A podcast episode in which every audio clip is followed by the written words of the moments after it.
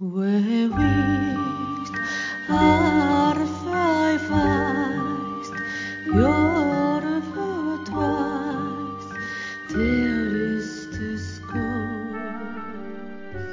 ぼ日刊階段山猫便第91夜今夜ご紹介するのは蛍見物というお話です。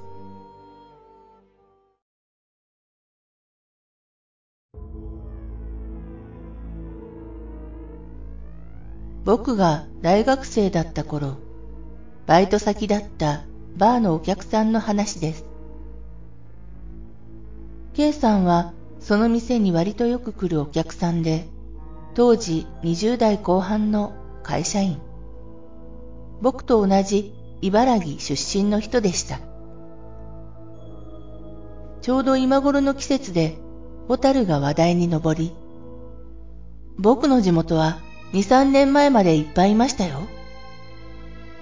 俺の実家の近くじゃ全然見れないんだよ。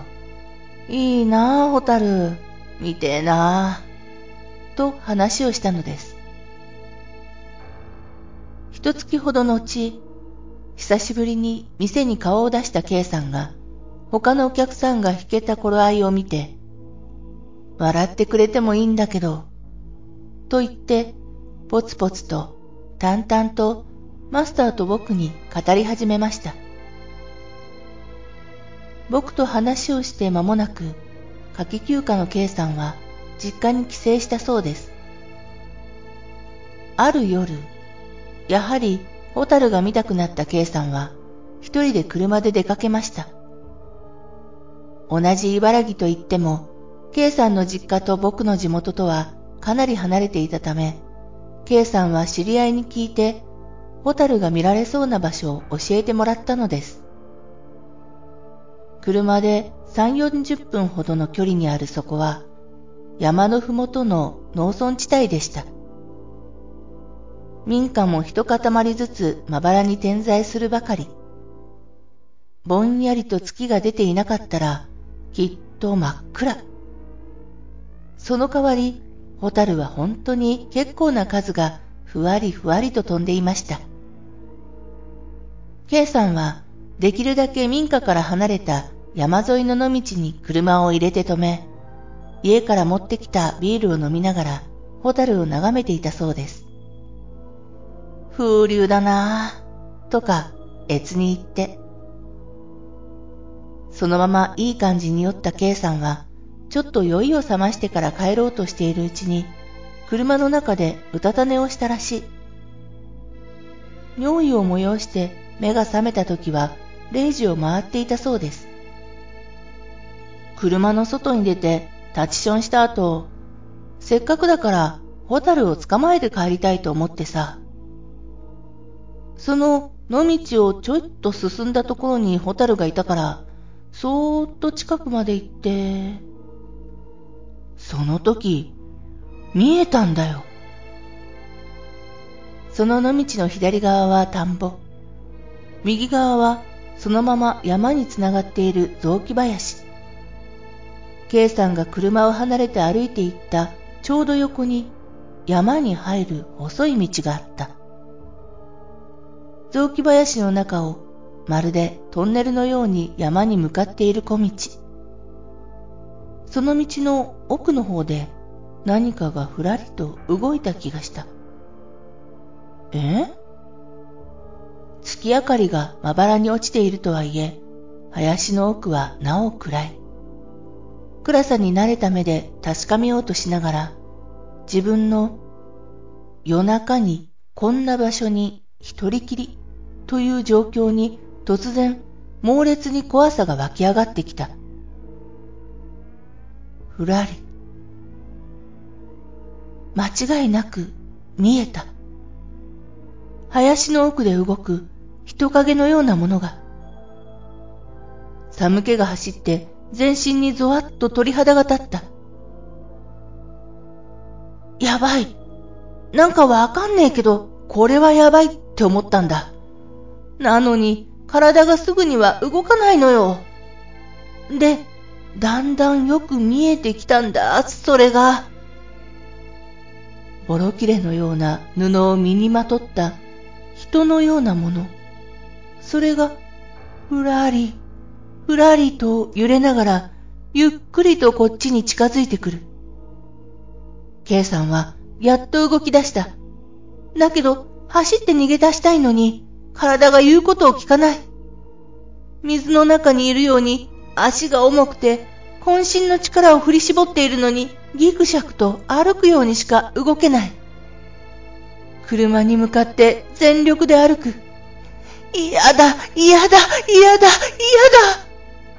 パニックになった K さんは、心の中で叫びながら、後ろを振り返ったまま、懸命に野道を戻ろうとする。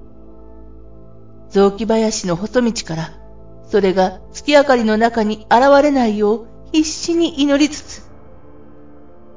でも、それはやはりゆっくりと林から出てきた。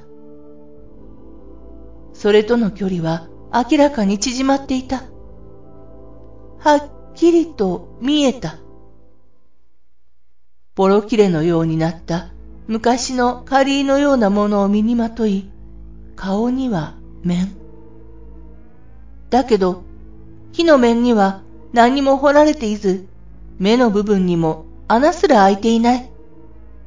面は縄のようなものでぐるぐる巻きに縛り付けられている。人間なら前なんか見えっこない。なのにそれはスーッと体を回し、悪夢のように正確に K さんの方に歩み出した。とり、おとり。左足と右足をゆっくりと交互に踏み出して、その度に体を不規則に揺らしながら、嫌だ、嫌だ、嫌だ、嫌だ、嫌だ !K さんがやっと車に潜り込んだ時には、それがもし走ったなら一瞬で追いつかれてしまうほどの近さだったそうです。ずっとエンジンかけっぱなしだった車をすぐにバックさせて、この時も林に突っ込みそうになり大変だったらしいけれど、事故るんじゃないかってスピードで逃げ帰ったそうです。嫌だ、嫌だ、嫌だと心の中で叫びつつ、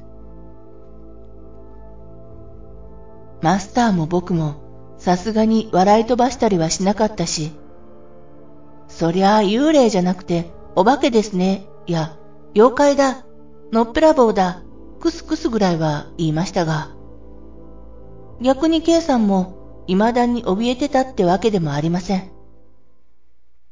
ただし、それ以来 K さんは東京でも残業で遅くなった会社など、ちょっとした暗がりや人気のないところでもビクッとするようになったらしい。アパートの部屋も出かけるときに電気をつけていくんだよ。じゃないと、帰ってドアを開けたときにそこにいそうでさ。その後、少なくとも僕が知る限りでは、K さんは再びそれを見ることはありませんでした。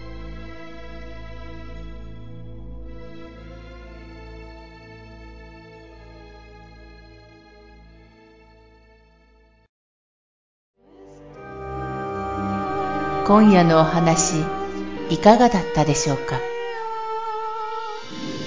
ほぼ日刊怪談山猫便ではポッドキャストにてミニ怪談朗読をほぼ毎日深夜0時に配信してまいります。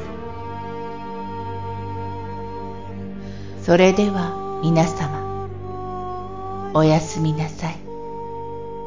良い夢を。